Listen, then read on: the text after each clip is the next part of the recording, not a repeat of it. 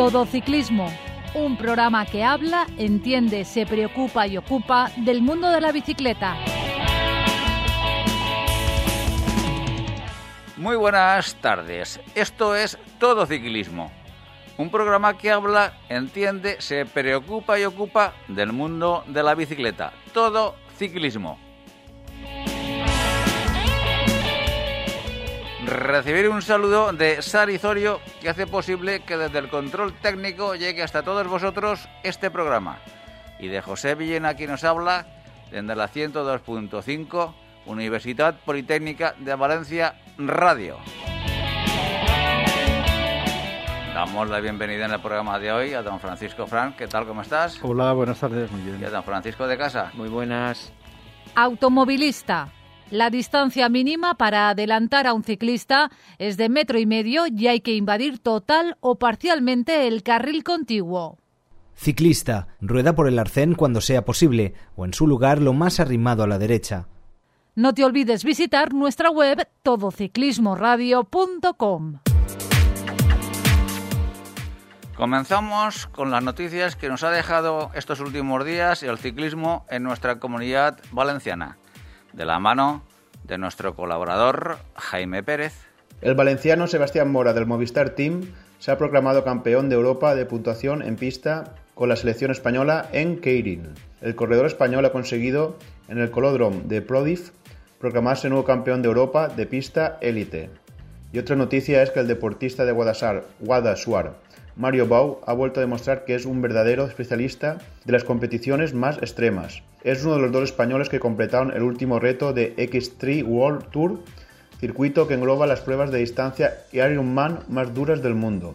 Completó un total de 637 kilómetros y 13.203 metros positivos, divididos en cuatro segmentos de natación, cinco segmentos de ciclismo y cinco segmentos de trail running, para completar los 14 segmentos propuestos por la organización.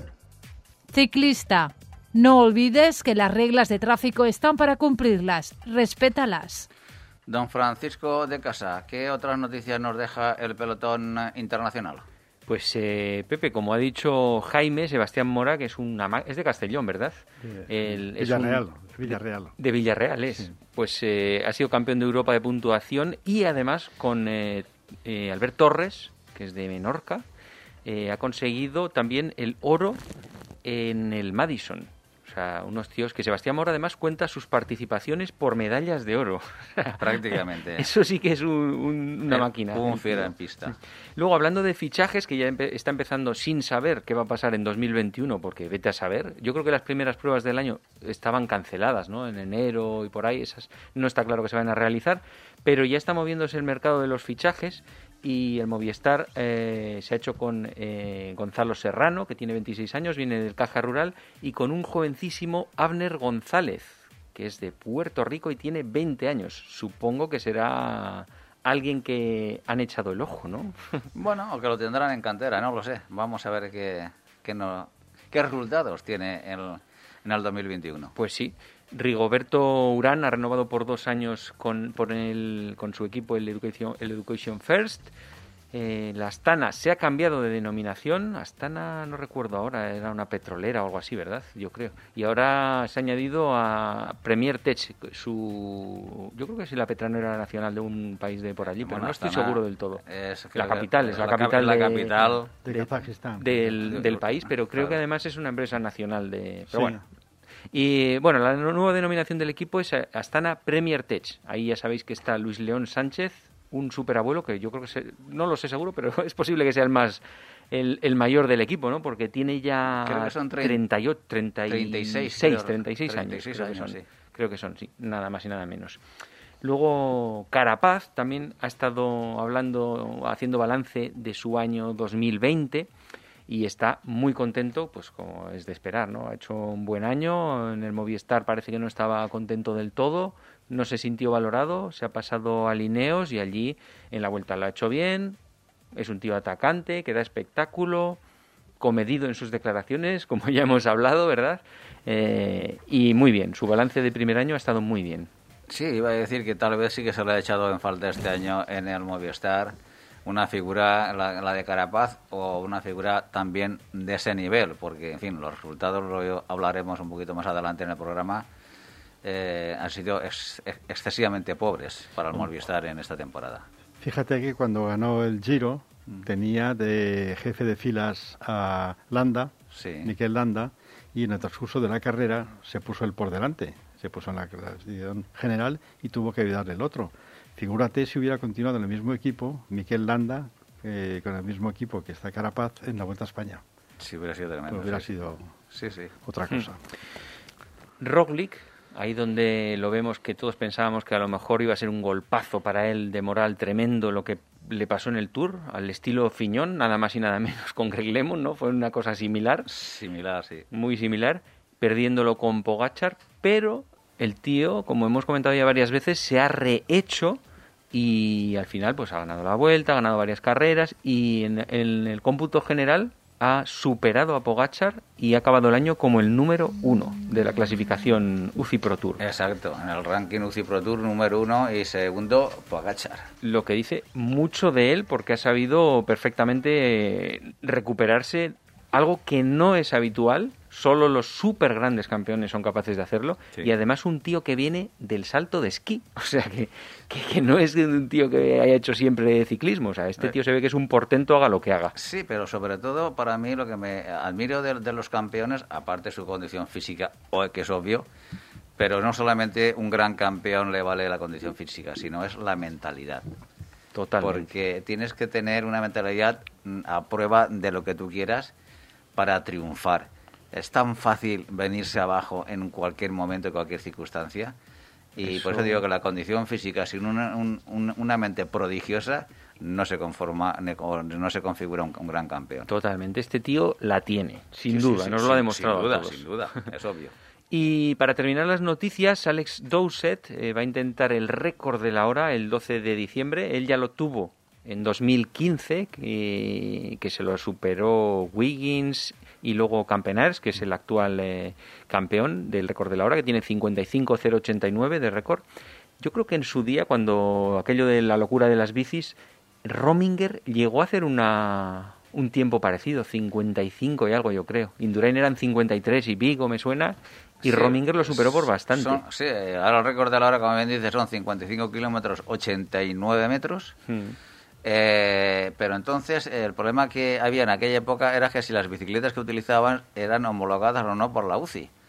Y algún que otro récord, creo recordar que cayó porque alguna bicicleta al final no fue homologada. Bueno, por- barrieron, hicieron una barrida de todos los récords de los últimos N años y se quedó casi el de el de Dimers prácticamente. Sí, sí, por eso te digo que estas cosas vamos a ver si realmente al final. Eh, yo recuerdo cuando Indurain eh, intentó y batió en su momento el récord de la hora que tenía que pasar de 50 kilómetros hora. 50 kilómetros hora mantenido, eh, claro, a lo largo, como lógicamente de, de ese tiempo, de una hora, eh, tienes que tener una condición extraordinaria. Ya, ya estamos hablando de, de superar los 55 kilómetros Es hora. una barbaridad. Fíjate, Es una auténtica barbaridad. Rom- Rominger lo llegó a dejar en 55.291, por encima del récord actual. Sí. Una bicicleta que luego no homologaron, vamos, pero, Ujú. pero Sí, bueno. sí. Y lo dicho, este hombre, Alex del, cicli- del equipo Israel Startup, el 12 de diciembre en Manchester lo intentará. Van eh, muchos a intentar el récord de la hora a ese, a ese circuito, a Manchester, a ese circuito, a ese, a Sí, ese velódromo. Y a México era típico, ¿no? También por la Ah, altitud, no sé. eh, antiguamente, sí. No sé si ahora será mejor, se ha de- eh, decidido que es mejor poca altitud, mucha altitud, el oxígeno, la falta de... no lo sé. Mm, Exactamente. Cada uno lo hace donde le da la gana y lo supera, o sea que no parece que haya una normativa clara en cuanto al rendimiento físico, ¿no? Yo creo que van donde hay más negocio. ¿Tú Porque crees que la- tira la noti- pasta? Sí, la noticia del Campeonato del Mundo es una organización que invierte en ese evento, y luego lo publicitan y hay muchas cosas alrededor. Entonces, iban a México porque en México había alguien que pagaba lo de México y también que iba a 2.300 metros de altitud, ¿no? Mm. Y en Manchester pues está prácticamente a 200 metros de altura, no tiene altitud, pero se ve que hay otra cosa y es que hay una, una inyección económica que permite hacer ese evento. Claro, Sí, pero entonces es que tampoco debe haber tanta diferencia entre a 2.300 o a 200, si no nadie se arriesgaría. Ya, pero de todas formas, tú ten en cuenta que, el, eh, hablando de lo que dices, Paco Frank, eh, la inyección económica en los últimos años en el ciclismo británico ha sido brutal. Y entonces esto debe ser pues parte de, esa inversión que se ha hecho en este deporte. Afortunadamente, porque en los últimos años para el ciclismo, si no se hubiera invertido en, en Gran Bretaña y, en fin, y haber mantenido el ciclismo un poquito en un estatus eh, como estaba antes, bueno, la caída del ciclismo habría sido estrepitosa, sí. Pero bueno, es lo que dice Paco Fran. Al final esto es como las etapas de la Vuelta a España o el Tour de Francia. Terminan en un sitio no porque sea bonito, sino porque ha puesto pasta para que termine allí. El, ayuntamiento paga por porque acabe y salga su municipio en los medios de comunicación, obviamente.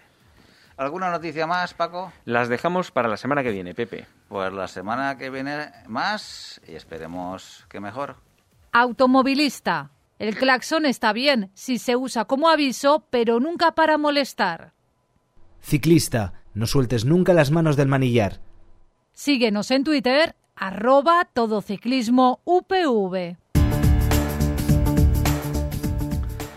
Vamos a hablar ahora sobre la tendencia que hay en el mercado sobre bicicletas eléctricas. Es un tema que hemos tocado en alguna ocasión aquí en el programa pero bueno, esta evolución... Esto es pura evolución continua, esto es como Tesla, ¿no? Que esta es pura, una cosa pura evolución de lo que salió en el mercado hace dos, tres años a lo que tenemos ahora mismo. Eh, no hay no tiene mucho que ver, es claro, lógicamente. Y eh, bueno, pues eh, Paco Frank, ¿Cómo ves tú esas tendencias del mercado actualmente? Bueno, para eso habría que mirar eh, qué ha pasado en los últimos 10 años. El boom de las bicis eléctricas pues, se remonta ya a unos 10 años. ¿Y, por qué se promueven las bicis eléctricas? Pues porque interesa a dos colectivos. Primero a los vendedores y segundo a aquellas personas que necesitan una ayuda para seguir practicando ciclismo. Esas son las dos, las dos fuentes eh, del origen de las bicicletas eléctricas, porque si no, ¿para qué vas a tener eléctrica? Pues va sin motor y ya está, ¿no? Entonces, bueno, de los últimos años eh, han ido evolucionando, eh, yo creo que los chinos, los chinos, también los, los de Taiwán, pues han, los europeos con el Bosch, motores Yamaha, motores Bafang, han ido investigando sobre la aplicación de unos kits que se ponían en bicicletas corrientes y las convertían en eléctricas. Y esto ha sido así, pues bueno, hasta hace unos cuantos años que el mercado, mercado de las bicicletas, primero de montaña y luego de carretera, pues bueno, han inventado un tipo de bicicleta más novedosa en el que mm, se camufla, por decirlo de una manera suave, se camufla tanto el motor como la batería y el que va encima de ella, pues se siente que no lleva motor, va como una bici normal y entonces el mercado tiende a que la bicicleta sea de camuflaje.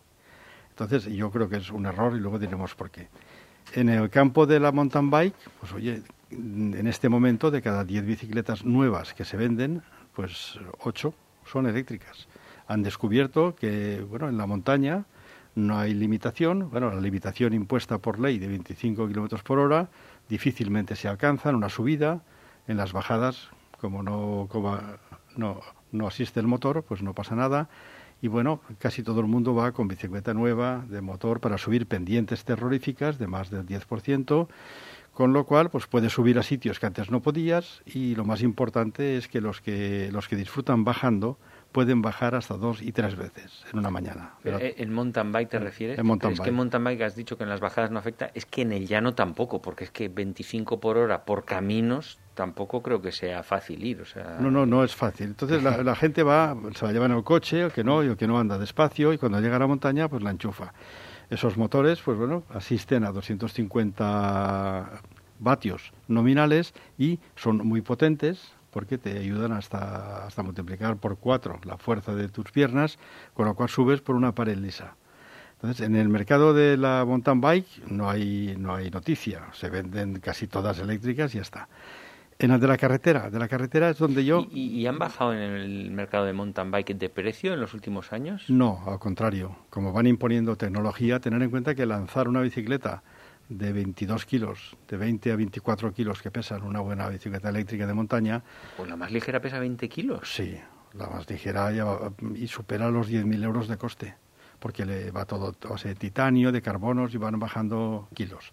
Pero claro, la bicicleta tiene que ser muy robusta para lanzarla en una, en una, pista para abajo, una senda, una, una trialera, haciendo enduro, bueno, te encuentras con unos piedrones enormes y tienes que frenar de golpe.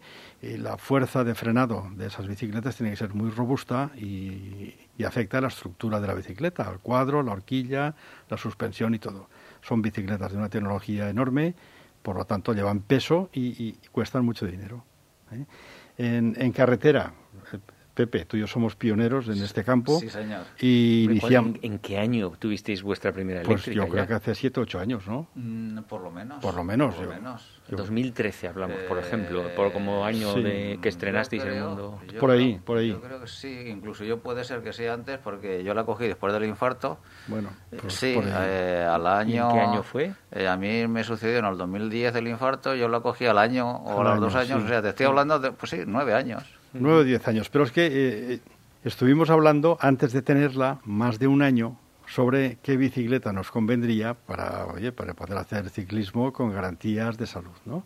Y bueno, llevamos 10 años. Al principio no había nada más, había algunas que venían de importación urbanas, que eran para andar por, por carril bici, que no, que no tenían prestaciones, y eh, lo, lo, que sí había era una empresa de museros que colocaba a tu bicicleta un kit, un kit que se componía de batería, motor y eh, display, bueno, cableado, controlador y tal y eso con un coste razonable convertía tu bicicleta en una bici eléctrica de, carretera.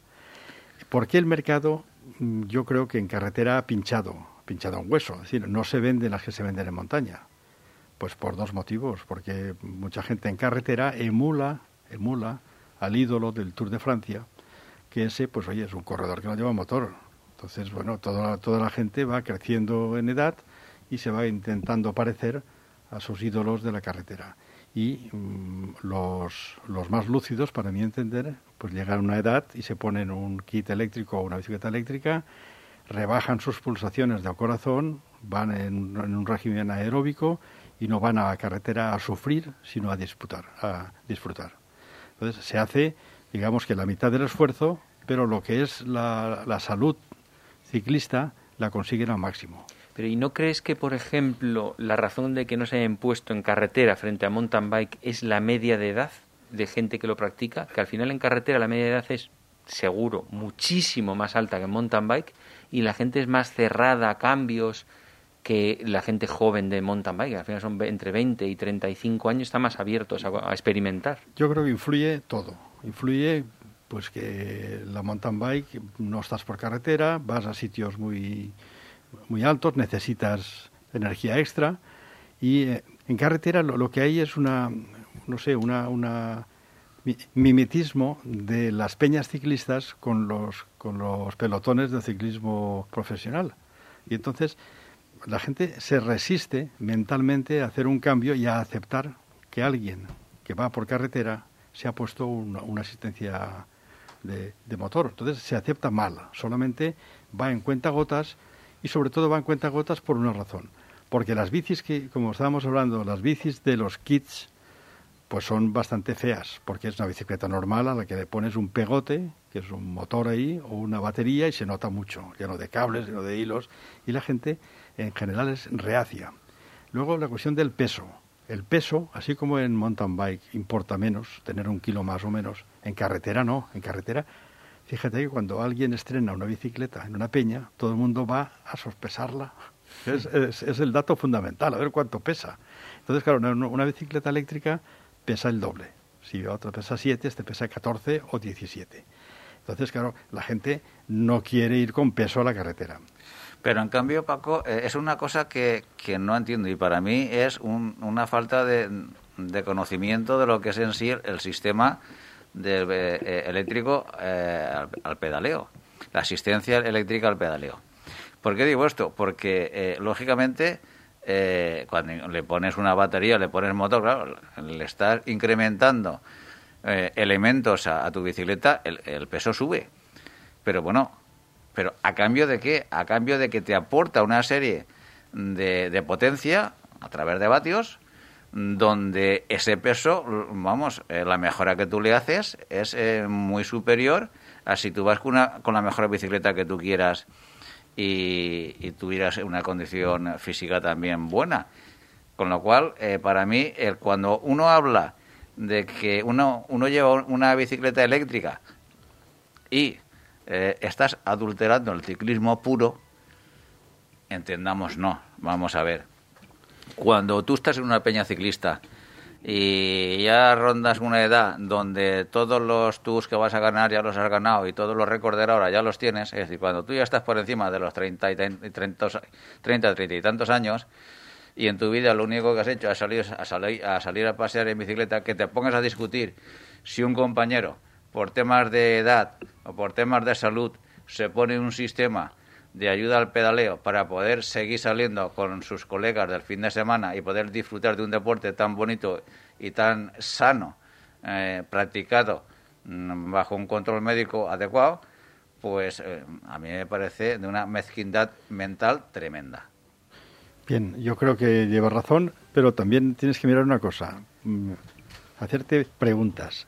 ¿Por qué cuando uno pasa con un patinete eléctrico la gente no le dice, oye tú, eso es trampa. Lo único que puede decir, oye, cuidado que me vas a atropellar o algo así, ¿no? Eso es trampa. Sin embargo, con las bicis de carretera, cada vez que pasas por algún sitio, siempre hay alguien que te recuerda que estás haciendo trampa. ¿Por qué? Porque él se mira en un ídolo del pelotón profesional y aspira a ser de mayor, con 60 años, quieren ir al Tour de Francia todavía. Entonces, claro, como tienen su, su, su punto de mira en el ciclista profesional, entienden que alguien que vaya con una asistencia, una ayuda en el motor, está haciendo trampa. Y se dice continuamente a alguien que pasa con una bici subiendo un puerto, oye tú, eso es trampa. Pero eso de una mezquindad mental, como he dicho anteriormente, es que, eh, vamos a ver, señores, que estamos en un siglo, en el, siglo XXI, donde la, la tecnología la tenemos disfrutemos de ella, disfrutemos del deporte, disfrutemos de la compañía de, de los colegas, disfrutemos del fin de semana, disfrutemos de la, de la, de la, naturaleza. Y todo aquello que uno por, uno por condiciones de edad o de salud no lo puede practicar, si pones el, sistema de, de ayuda al pedaleo, resulta que puedes alargar tu vida ciclista muchos más años y pues sigues pudiendo disfrutar de la vida a estos niveles. Es que estos son los inicios, Pepe. Al final pasa siempre. siempre. Bueno, a la eh, gente le cuesta cambiar. Tú imagínate ahora a alguien le digan, eh, estás haciendo trampa por llamar a alguien por teléfono. Vete a hablar con él en persona. Suena como ridículo. Sí, correcto. pero, pero, este mismo, pero este mismo comentario lo estamos haciendo hace ya 8 o 9 años donde es que la gente no termina de, de, de, entender lo que es el, el... Pero, pero, pero, ¿qué cambios? Yo creo que me contéis qué cambios ha habido para que para yo ver realmente cómo me merece la pena lo de la bicicleta de eléctrica. Tú has dicho que, por ejemplo, ahora las bicicletas eléctricas están cometiendo un error muy grande. Muy grande, sí, llegamos, llegamos ahí. ¿Por qué no se venden en carretera eh, con el mismo porcentaje de crecimiento que en, que en montaña? Se venden muy, muy poquitas de carretera. Son porque las marcas que fabrican bicicleta con motor, algunas son polivalentes, tienen tu bicicleta de montaña y tu bici de carretera. Ya que tienes una tecnología de bicicletas eléctricas con motores y baterías, oye, ¿por qué no probar con la de carretera a ver qué pasa? Y van probando y van poniendo modelos, hay más de más de 40 bicicletas de marcas de, conocidas. De marcas conocidas, 40 modelos o así Modelos, modelos de bicicletas de carretera, de las cuales hay unas más famosas y otras menos, pero hay un montón, sobre todo en Italia y en Alemania es un, es un clamor, ¿no? Mm. Entonces, ¿por qué no se venden? Porque yo creo que han, fracasado en el enfoque en el mercado. Es decir, así como bicicleta eléctrica, cualquiera, cualquiera se compra una bici eléctrica para hacer la montaña, en carretera, vamos a ver, para gastarse una, bicicleta que no tenga ya cables, que no se vea el motor ni la batería, vaya todo integrado, pues oye, subes de los 3, 4 mil euros mínimo. Te vas a una bicicleta desde ahí hasta 12 mil. Entonces, claro, eh, para que pese poco, porque el factor de peso, ese es, el esencial. Te preguntan una bicicleta, oye, ¿cuánto pesa? Eso es lo primero que te preguntan. ¿Cuánto vale y cuánto pesa? Además da igual. Entonces, claro, para que pese poco, el mercado ha apostado por un tipo de bicicleta que tiene poco motor, me refiero a motores de 250 vatios, pero tiene lo que se llama el par de torque, el par motor, pues bueno, si lo haces muy potente y tienes 70, 80 o 90 newtons metro de tal, eh, el motor es más voluminoso y más pesado. Si lo hace más pequeñito, el motor pesa menos. Y la batería, si haces una batería de 500 vatios hora para hacer 120, 140 kilómetros, pues pesa 3 kilos. Pero si le pones una pequeñita, pues puede hacer 70. Entonces han intentado engañar al colectivo ciclista de carretera que quiere hacer una bicicleta de montaña, incluso metido ya en, en, años. Una etapa de montaña. No, no, en años, gente de 60, 70 años van y como la ven bonita, se la compran.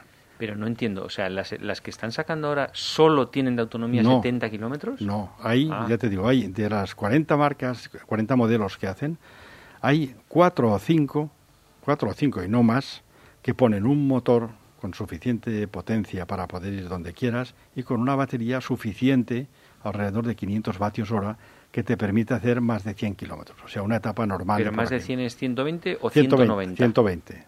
130, dependiendo del grado de asistencia. También es bastante pelado, ¿eh? Bueno, entonces ellos apuestan por un tipo de ciclista, un ciclista hmm. hipotético, que no es el comprador. Ellos apuestan por un ciclista de 35 o 40 años, fortísimo, que se compra una bicicleta de, de, carretera que le cuesta 7 o 8 mil euros, que pesa 12 kilos, o sea, pesa muy, muy, muy poco, con un motor pequeño y una batería pequeña para que la enchufe solo en el último kilómetro del Oronet cuando los jóvenes del grupo aprietan y tú te quedas.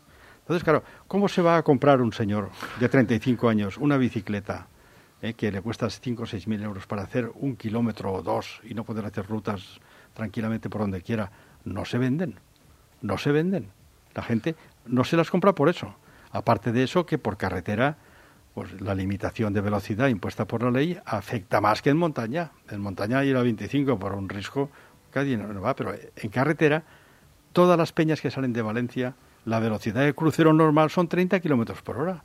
30, 35, 28, 38. ¿Y sabes, en Europa, por ejemplo, esa normativa de 25 es la misma? Bueno, no, en Europa sí, lo que es la directiva marco de la Unión Europea, pues es la misma para todos los países de europeos, menos Alemania, que Alemania siempre va por delante, ha conseguido eh, hacer un tipo de licencia para las speed bikes, que se llaman, que son bicicletas de montaña, que se autoriza a correr más de 25 por hora, o sea, hasta 45 por hora. ¿En bicicleta de montaña? No, no, de carretera. Ah, de carretera.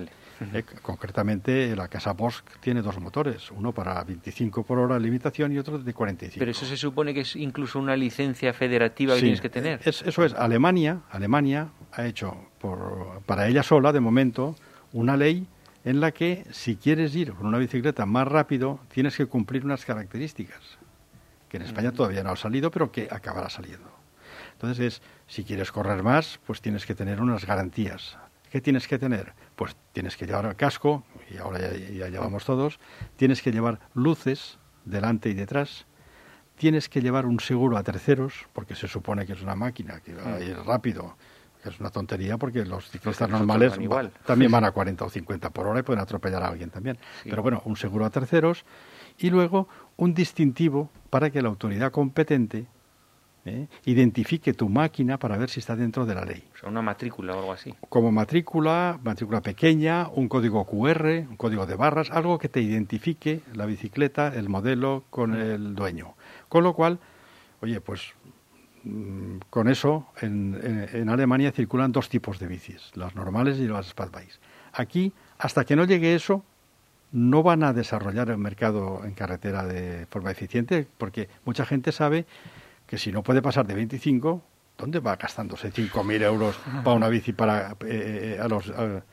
Paco, eh, nosotros yo, yo creo que, que podemos decir, lógicamente, que tenemos compañeros donde han adquirido bicicletas de 5 o 6.000 euros eléctricas con, lógicamente, limitado el, el, motor, que te dan los 250 vatios y un máximo de 25 kilómetros hora.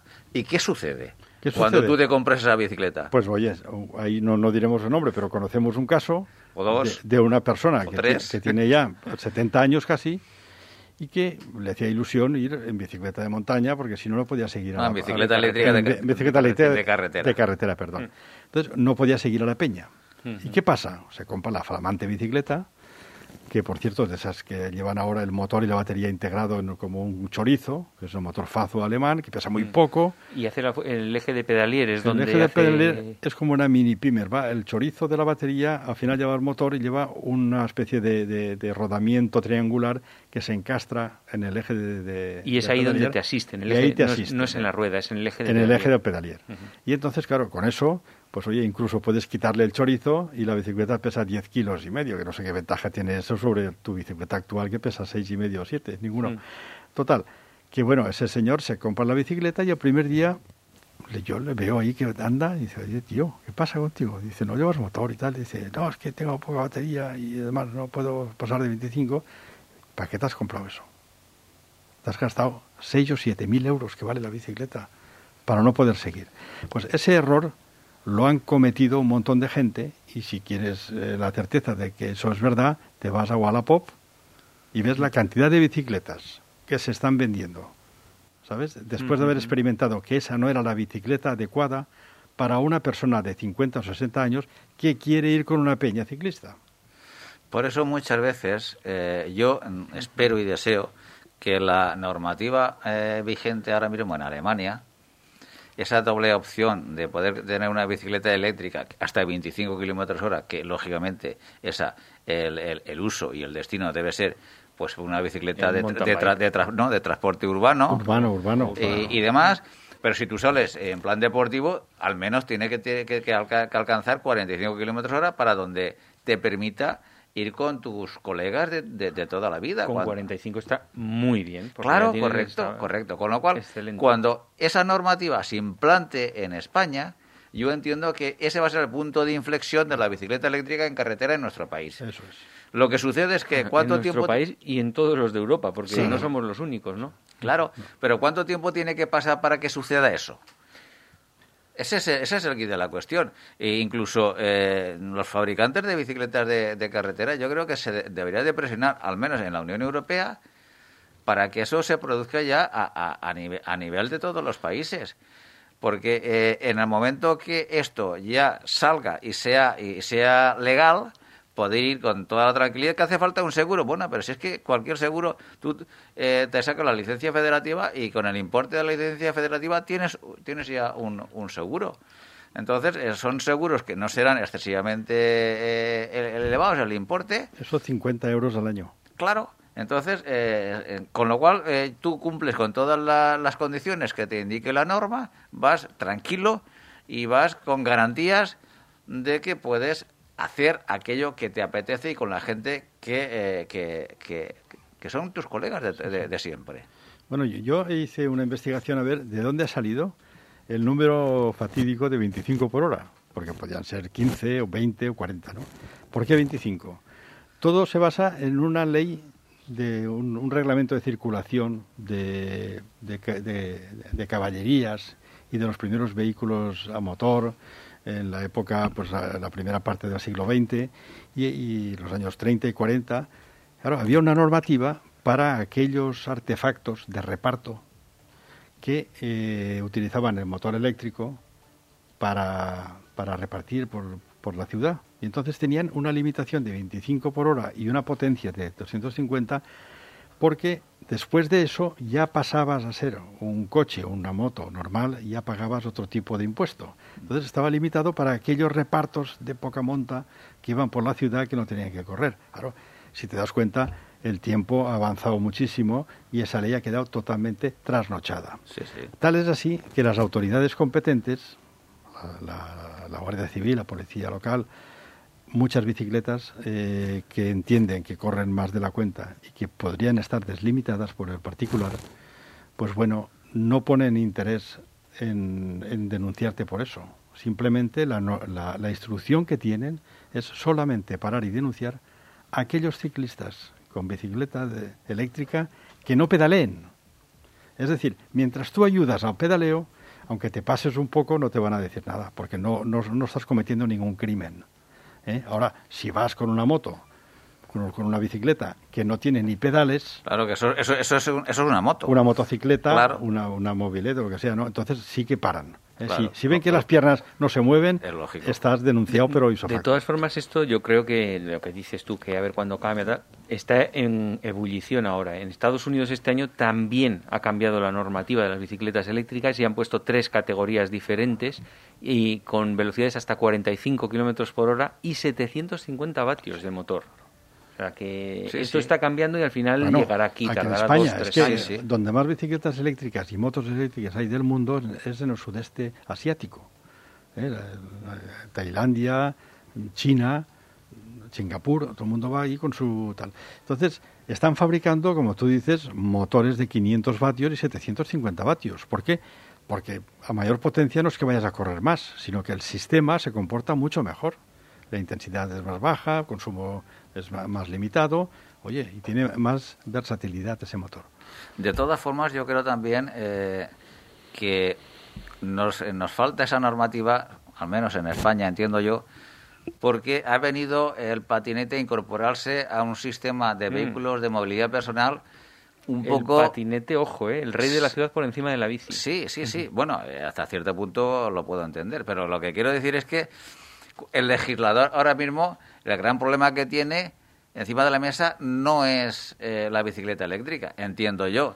El, gran problema que tiene es el patinete, claro, lógicamente en, en, ciudad, donde se está multiplicando eh, en una forma exponencial y donde el número de accidentes que, que, eh, que padecen y que, y que provocan son muy elevados. Afortunadamente, las bicicletas eléctricas eh, yo no tengo conciencia de que haya un, nivel de accidentalidad superior al resto de, bicicletas normales. que yo sepa, creo que no.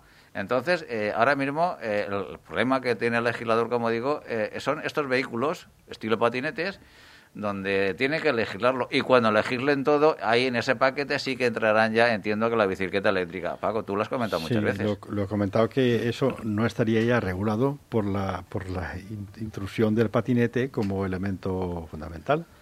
Entonces, el, patinete, como dice Paco de Casa, evidentemente el, el, que va con un patinete no va ni equipado, es un peatón normal que se monta en una cosa que anda. Entonces, ese peatón que coge, coge el vehículo ahora cuando tiene 20 años, cuando tenga 30, 40, 50, esto ya ha venido para quedarse. Es decir, las autoridades del tráfico y la movilidad urbana tendrán que ir pensando que en el futuro habrá que liberar carriles de abajo donde se pueda exclusivamente para patinetes y bicicletas. Hmm. Por debajo de y dejar la acera limpia, quitar todos los carriles bici que van a nivel de las aceras, ¿eh? quitar este pavimento y todo para que se conviertan en lo que son, que son sitios para andar los peatones, que son los reyes de la ciudad. Y los demás todos por abajo, y menos coches y más transporte público. Yo creo que ese es el futuro sostenible que todo el mundo dice. Bien, pues como veis, eh, eh, pues es un tema que da mucho, mucho de sí, lo hemos tocado alguna vez. Es un, es un tema de las bicicletas eléctricas que va evolucionando tanto la tecnología como el uso. Iremos en un futuro también pues hablando del tema, viendo cómo se está implementando en el mercado y sobre todo cómo lo está aceptando el usuario, que es, que es un, un, tema eh, importante. Bueno, Paco, pues gracias por tu eh, información y, sobre todo por formarnos y, y saber cómo está el mundo de la bicicleta actualmente. Automovilista, modera tu velocidad al adelantar a un ciclista. Ciclista, usa siempre el casco que debe estar homologado y asegúrate de su correcta colocación. Búscanos en Facebook, Todo Ciclismo UPV Radio. Bueno, vamos a hablar ahora, mm, una vez acabada la temporada del ciclismo profesional 2020, eh, bueno, vamos a hacer un, balance de eh, las estrellas y las menos estrellas del pelotón internacional bueno, eh, luces y sombras. Luces, y sombras, Del, balance del pelotón internacional. ¿Cómo habéis visto vosotros en este atípico 2020? Porque también hay que reconocer que ha sido una temporada mm, distinta. Eh, que yo no sé también si incluso la preparación y, a la hora de afrontar los grandes retos mm, del ciclismo en el 2020, hay, yo entiendo que sí que ha influido y mucho la, la pandemia. ¿Cómo lo habéis visto vosotros? Bueno, pues eh, en primer lugar, yo estoy sorprendido de que se hayan podido celebrar la mayor parte de las carreras importantes del calendario internacional. Y yo también. Porque, claro, no, no dábamos un duro en el mes de abril Sí, ni, sí. ni marzo de que se pudiera disputar el Tour de Francia, ni la Vuelta, ni el Giro. Además, se han disputado los cinco monumentos, salvo uno, la, la París-Roubaix, que, bueno, han considerado las autoridades locales allí que no convenía por el, el apelotamiento. Y, bueno, esa es la mejor noticia, que en un año malo como el que ha habido, pues, oye, se han podido celebrar eso. Eso sí que ha supuesto que los ganadores y los participantes de las vueltas y de los giros y tal, pues han estado siempre con la, su preparación alterada de gran manera, que en el fondo ha supuesto, pues oye, sorpresas, porque en este momento si, preguntara, si nos preguntáramos quiénes son el primero y el segundo del giro, seguramente no lo sabríamos ni decir. Y a la semana siguiente tampoco, ¿eh? Entonces, bueno, es, a- aparte que eran personas que no se habían oído casi nunca y cosas así. Entonces, este es un año atípico por eso. Pero lo bueno que se ha podido hacer y lo malo que ha alterado el resultado final, porque, oye, mm, no han podido participar de mejor manera los favoritos. Pero eh, haya entrando en, en harina, ¿a quién habéis visto, eh, decir, a quiénes esperabais mucho más de la temporada que al final se han quedado con muchas sombras? ¿Qué nombres podíamos dar? Y para mí, por ejemplo, me viene a... Nairo, no, no digas más, que seguro que lo dices, ¿no? pues mi amigo Neiro, mi amigo Pero- es pero una... Bueno, Na- te- te- Nairo precisamente empezó No, el año mejor que nadie eso te iba a y luego decir. no me acuerdo qué le pasó, se cayó o algo, no, no, no, no sé exactamente qué le pasó, pero o tuvo una enfermedad, pero y, y bajó su rendimiento, pero Nairo empezó espectacular el año. Y, Sí. y yo no he visto así ninguna sombra de nadie que esperásemos más, porque Bu- bueno, viene de una caída, no sé. Ya, pero, pero mira... te- ¿Cuáles ibas a decir? A ver, Mira, asústanos. tú tienes eh, Nibali, Aleja- Bueno, bueno, Nibali- Nibali. Alejandro Valverde es el primer año desde que es profesional que no ha ganado ni una etapa. Bueno, alguna vez tiene, tendría que ser, que Sí. tiene, tiene 40 tacos, oye. Sí, pero, pero que ha sido la primera vez, no sé si en 18 o 20 años de, de profesional. Pero a su favor tenemos que ha superado el récord de top 10 en grandes vueltas. Que algo es algo, algo sí, es sí, sí, bien. Pero en, en- al fin y al cabo, el, el ciclismo, eh, aunque se corre en equipo, eh, no deja de ser un deporte i- individual y donde muchas veces para ganar necesitas al equipo. Pero al final la clasificación es individual. Hmm. Eh, aunque también lo- la hay por equipo, obviamente, en las grandes citas, ¿no? Pero Alejandro Valverde, para mí.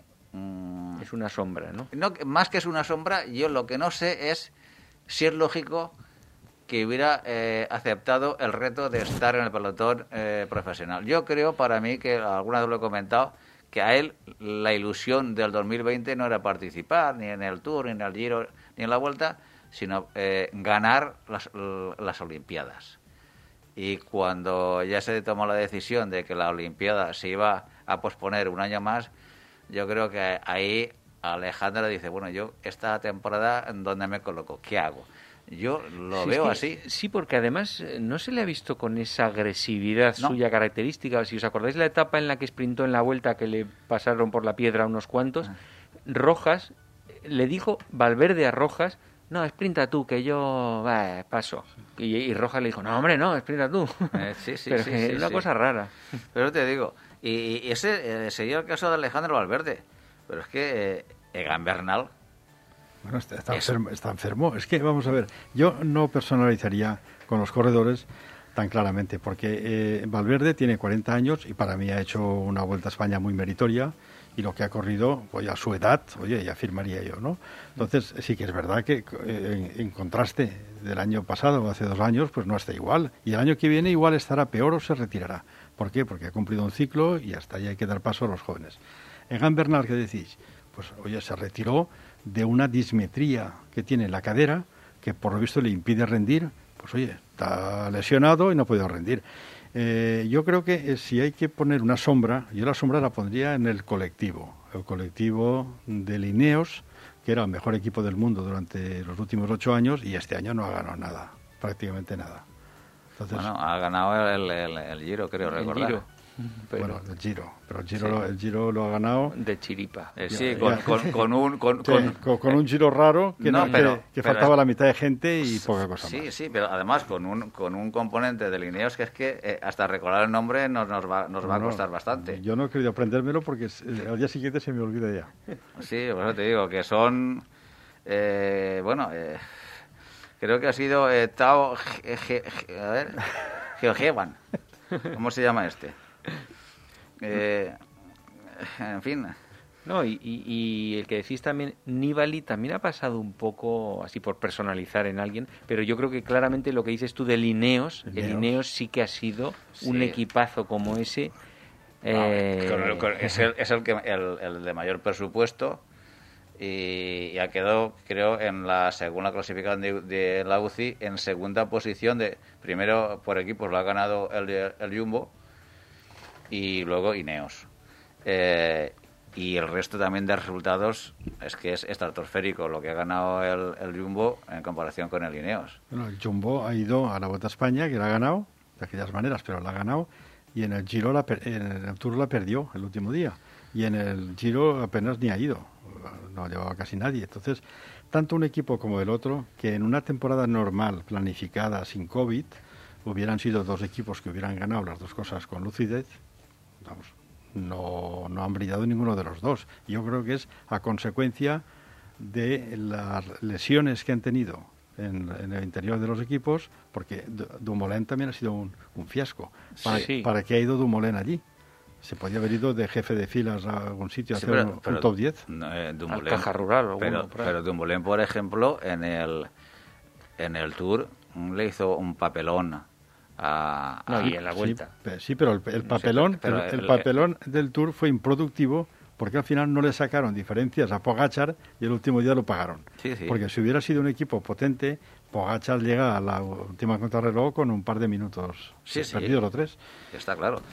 Y, bueno, y para mí otro que habría que darle una pincelada en, en las sombras del 2020 es Chris Froome Chris Froome es un, un ciclista que ha estado por desde la Dauphiné del, del 2019 eh, por una caída no ha podido competir hasta esta temporada pero a mí lo que me alarma de Chris Froome es que eh, no le he visto en ninguna carrera, en ninguna etapa donde ha estado participando con capacidad de poderlo disputar. Siempre ha estado ahí mm, como un gregario y no de los buenos porque no ha tenido... Sí, no, no se le ha visto mucho el pelo. Hombre, es verdad que tiene la disculpa de la caída terrible que tuvo, pero, a lo mejor no estaba para volver. Pero eso ya lo confirmaremos el año que viene. Si el año que viene hace lo mismo, es que realmente no, pero claro, no se ha recuperado. Pero resulta que va y, ficha por el Israel.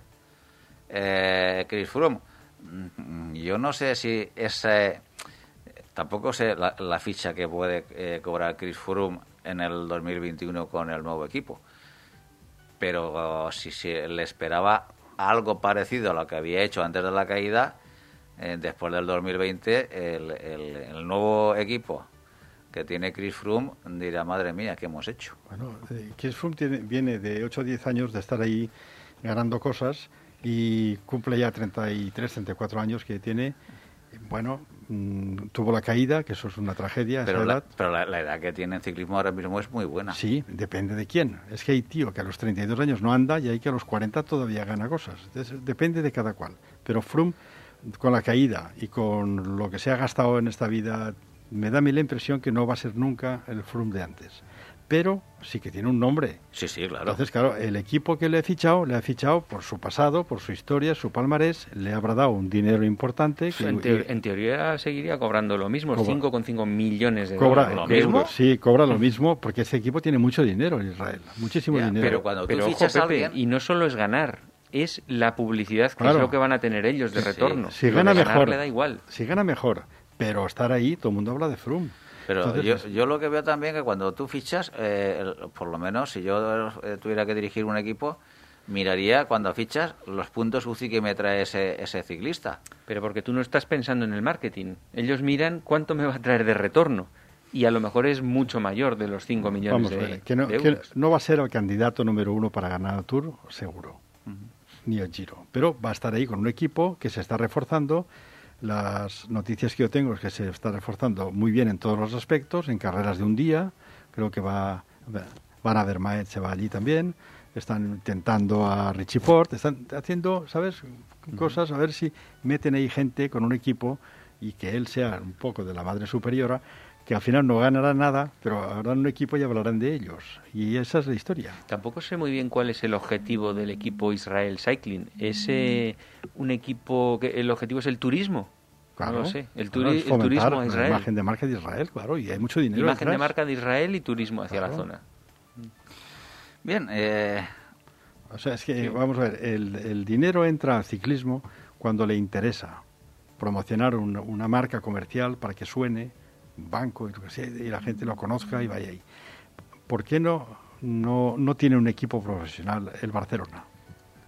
El Barcelona, además, en muchos deportes tiene equipo. El en Real Madrid, ¿no? por ejemplo. Estamos hablando de, del- si vale 30 o 40 millones de euros las fichas de los corredores de alto nivel, son los que más cobran. 30 o 40 millones es un jugador me- mediano. Sí, sí, sí. que a veces lo tienen, tienen 23 fichados y juegan 11, y a veces lo tienen tres semanas que no sale. Entonces, ¿podrían permitirse el Barcelona o el Real Madrid tener un equipo profesional? Sí. ¿Por qué no lo tienen? Pues no les interesa. ¿Qué van a ganar ellos más Mm, si sí, ya sí. se los conoce? ¿Qué van a vender más? A menos que venga una marca comercial nueva, como es el caso de Rakuten o alguno. dice, No, no, yo quiero que tengáis un equipo ciclista, porque quiero mis, mis letreros los quiero por el Tour de Francia y por el Giro todo el verano en las espaldas de los corredores. Claro. Y si presionan, esos equipos harán equipo profesional, hablarán con la UCI, con dinero, World Tour y a correr. Sí. Ya Está, está. está claro. Pero de momento no nos interesa. Y luego, eh, mm, Mikel Landa. ¿Cómo lo habéis visto a Mikel Landa? Pues como siempre. Igual, No, no, tú- igual un poco mejor, ¿eh? Igual un poco No, no, mejor que otros. Mikel Landa ha corrido una de las grandes. Mikel Landa, para mi entender, tenía que estar en la Vuelta a España. Estás en el Giro, pues tómate un respiro, ponte en la segunda forma, ven aquí a disputar en tu, en tu país a ver qué haces con un equipo que estaba el pobre, eh, este alto de que ficharon de Lineos, el, el, el, el, el Butler, no, no me acuerdo cómo se llama. El, No sé ahora mismo. sí, el- No me acuerdo. Eh, Bueno, uno que ganó la Vuelta a la Comunidad Valenciana, uno altote que tenían y que ficharon. Y va, que ha hecho el, el- el sexto o séptimo de la general. ¿Eh? Entonces, si viene Landa aquí, oye, pues un equipo de dos a competir, yo creo que lo hubiera hecho igual, por lo menos igual que en Ringmas. Había montaña, el sí, Angliru y tal, sí. bueno, pues no ha venido. Entonces, la decepción es de que eh, yo creo que su momento pasó en el Giro que ganó Fabio Aru hace cuatro o cinco años, era su momento álgido cuando Mikel Landa era bueno, imbatible en la montaña. Pero Mikel Landa, por ejemplo, le ha pasado lo contrario que a Roglic. A él le afectan las cosas mentalmente y se viene abajo. Sí. Lo que hemos puesto en favor de uno, a él Bueno, yo creo que la, le... la diferencia es que no es que se venga abajo, es que nunca ha estado arriba.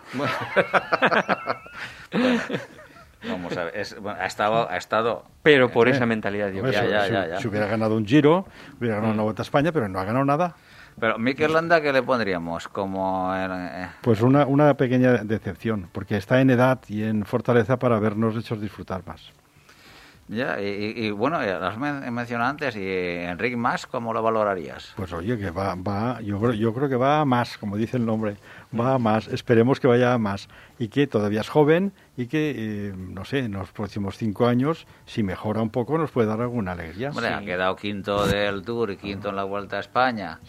Eh, Son muy buenas clasificaciones individuales. Y además lleva una progresión a la vieja escuela, despacito, Sí, sí. ¿no? en vez de hacer eh, una aparición estelar. Sí, sí, lo que pasa que, bueno, no hemos tocado, pero la juventud que viene, viene eh, chafando esa vieja escuela diciendo que con 19 20 años es que están arrasando. Sí, sí, está, está el, el, el Evenepoel, que el que se cayó por el río Mm. Sí. en, el, en el Giro de Lombardía, ¿no? Ese puede estar recuperado ya para la primavera que viene, porque ya ha pasado un año, tenía una lesión de cadera, creo que nos habrá quedado muy mal. Evenepoel, el, el Bernal, si se cura también su, su problema de la columna. Después están el Van Aert, el Van der Poel, Claro, son cuatro tíos ahí. Y- y- y- y- Po- Pogacar. Pogacar, claro, Sí, es, ese es es el, tremendo, Es ¿eh? el repóquer de jovencitos. Claro, el futuro está ahí. Evidentemente, ¿dónde van los Chris Froome y dónde van los, los Valverde? Ni Nibali no pueden competir con. Pero eh, ahora mismo yo creo que eh, esta nueva juventud que, que este año ya ha, ha dado el golpe en la mesa diciendo que está, ahí estamos, el único que le está manteniendo el pulso a fecha de hoy creo que ha sido Roglic. Roglic, el- el Roglic único, y, y ¿eh? como, y como mucho eh, Carapaz. Porque todos los demás eh, Sí, sí. Están, haci- están haciendo aguas. Roglic tiene, creo que tiene 30 o 29, está por ahí. Y Carapaz es más joven, Carapaz tendrá 27 o 26. Sí, es- por eso te digo que, pero estamos hablando 27 de... tiene, sí, Carapaz. Hombre, Carapaz eh, todavía está, ah, no es de la vieja gloria, pero No. es verdad que debería estar en su plenitud. Claro, pero es que estamos hablando ahora que, que Pogacar que tiene 19, 20 años. 20 años. 20 habrá cumplido. Hizo el re- fue el segundo ganador más joven del Tour, ¿eh? Y el, y el primero fue en 1904, una Sí. cosa así. O sea, Sí. o sea que- Claro, eh, por eso te digo que eh, yo mm, tengo muchísimas ganas de que empiece la temporada 2021, sobre todo por, por comparar esas generaciones, ¿no? Esto- estos, estos astros tan jóvenes que, que están ahí, que yo no sé si es- esta, esa luz de estos astros brillarán durante muchos años o no, porque igual los queman rápidamente, ¿no? No, bueno, los quemarán seguramente, pero si, si, los, si se queman ya cuando tienen 27 y han ganado cuatro, cuatro giros, cuatro tours, pues está claro. bien. Bueno, y otro astro que no habéis nombrado también de las jóvenes promesas es Filippo Ganna. Sí, Que correcto. también es otro sí, fuera pero- de serie, es tiene un fuera de 24 serie, años. pero en, en, en contrarreloj. En claro, pero de eso es algo que estábamos echando en falta, un super contrarrelojista, Sí, que sí. de hecho este año ha batido el récord de histórico de velocidad más alta media en una contrarreloj. Sí, sí, no, no, tiene unas posibilidades enormes. Incluso se habla, se habla de intentar hacer una operación como Indurain, reconvertirlo, ¿eh? quitarle 8 o 10 kilos, Sí. ¿eh? con su altura que mide más de 1,90. Pues oye, 95 y pesa 90, 82 kilos. 82 Bueno, ese estilo es mucho más alto que Indurain. más, ¿no? más alto, pero le puedes quitar 6 o 7 kilos y lo mejoras en montaña, porque yo en montaña también le he visto delante Sí. hasta el final casi, ¿eh? Sí, entonces, vez, entonces, bueno, si se reconvierte tenemos un gran campeón ahí, ¿eh? Y luego, bueno, el único que nos queda ya un poquito por, por hablar de él es eh, Alaphilippe. Alaphilippe este año, eh, bueno, no ha tenido el éxito del, del- de la temporada del 2019, donde estuvo arrasando en las clásicas prácticamente, pero Alaphilippe también ha tenido un año Pues nada. podríamos estar hablando de un campeón del mundo, campeón del mundo que es, Mm. y hubiera ganado otras carreras más. Y si estuvo a punto de ganar el Tour de Francia el año pasado en condiciones normales, aunque quitaran la etapa de, de Tignes, yo creo que si el Tour de Francia eh, no es excesivamente duro y en contrarreloj también anda, demostró que ganó la contrarreloj del Tour el, el año que corrió, hace dos años.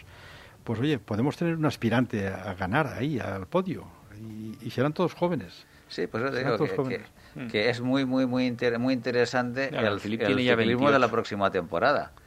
Está muy abierto. Otros otros años, eh, el- ¿cómo te- Es para, un- para un- el espectador sí. era, era como frustrante, porque sabías ya cuando participaba en el Giro, pues Armstrong, el, Chris- el Chris Sí, Froome en su momento, no sé qué, pues ya sabías quiénes ibas a ganar. Entonces estaban peleando por el cajón, el segundo el tercer puesto. El año que viene supongo que será el año en el que uno da el puñetazo en la mesa y los demás se vienen abajo, como en su día pasó con Armstrong, con Indurain, con no sé quién, que pum, Buño ya quedó hundido, Ulrich quedó hundido, que justo antes de- de- todos parecía que iban a ser unos supercampeones y como uno les meta un palo en el Tour del año que viene, igual ya baja la moral de todos. Vamos a ¿Quién ver, será? Vamos a ver. ¿Tienes algunos otros datos del 2020, Paco?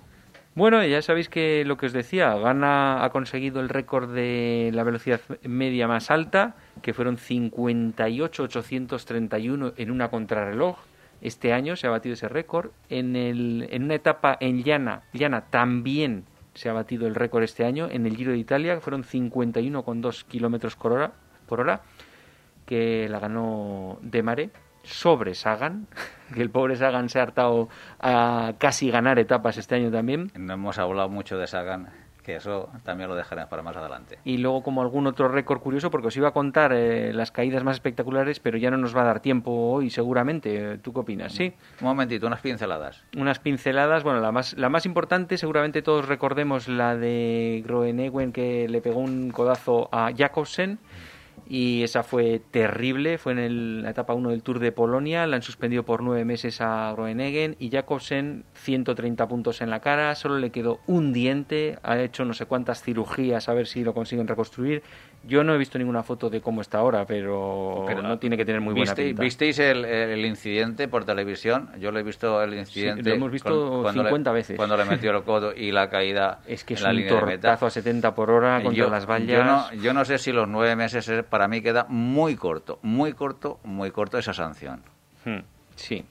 Ese es la caída, una de las más notorias, que ha habido unas cuantas. Otra es la que ya nombraba, es la de Benepoel, en el Giro de Lombardía, que se cayó por un puente, bajando cuando iba a 10 metros retrasado de sus eh, compañeros de escapada y eh, tuvo además la polémica de que el director de equipo le sacó del maillot una cosa y se la guardó justo antes de que, de que, le, fueran a, subir a la ambulancia, que tuvo mucha polémica con eso, que al final hubo unas declaraciones que eran unas sales, que era una alimento de no sé qué, no sé cuánto, lo típico. agua destilada, sí. Eh, Pero bueno, otro día si quieres comentamos en el siguiente, el siguiente programa las caídas más espectaculares que ha habido en 2020. Muy bien. Bien, pues hasta aquí el programa de hoy. Ya nos hemos quedado sin tiempo. Don Francisco Fran, muchas gracias por tu colaboración un día más. nos vemos, nos escuchamos el próximo lunes. De acuerdo.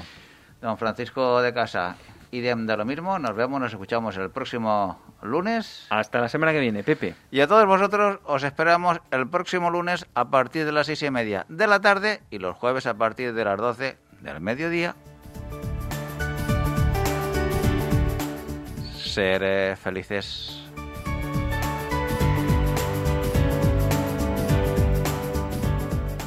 No te olvides visitar nuestra web todociclismoradio.com. Acuérdate de ponernos una reseña en iTunes.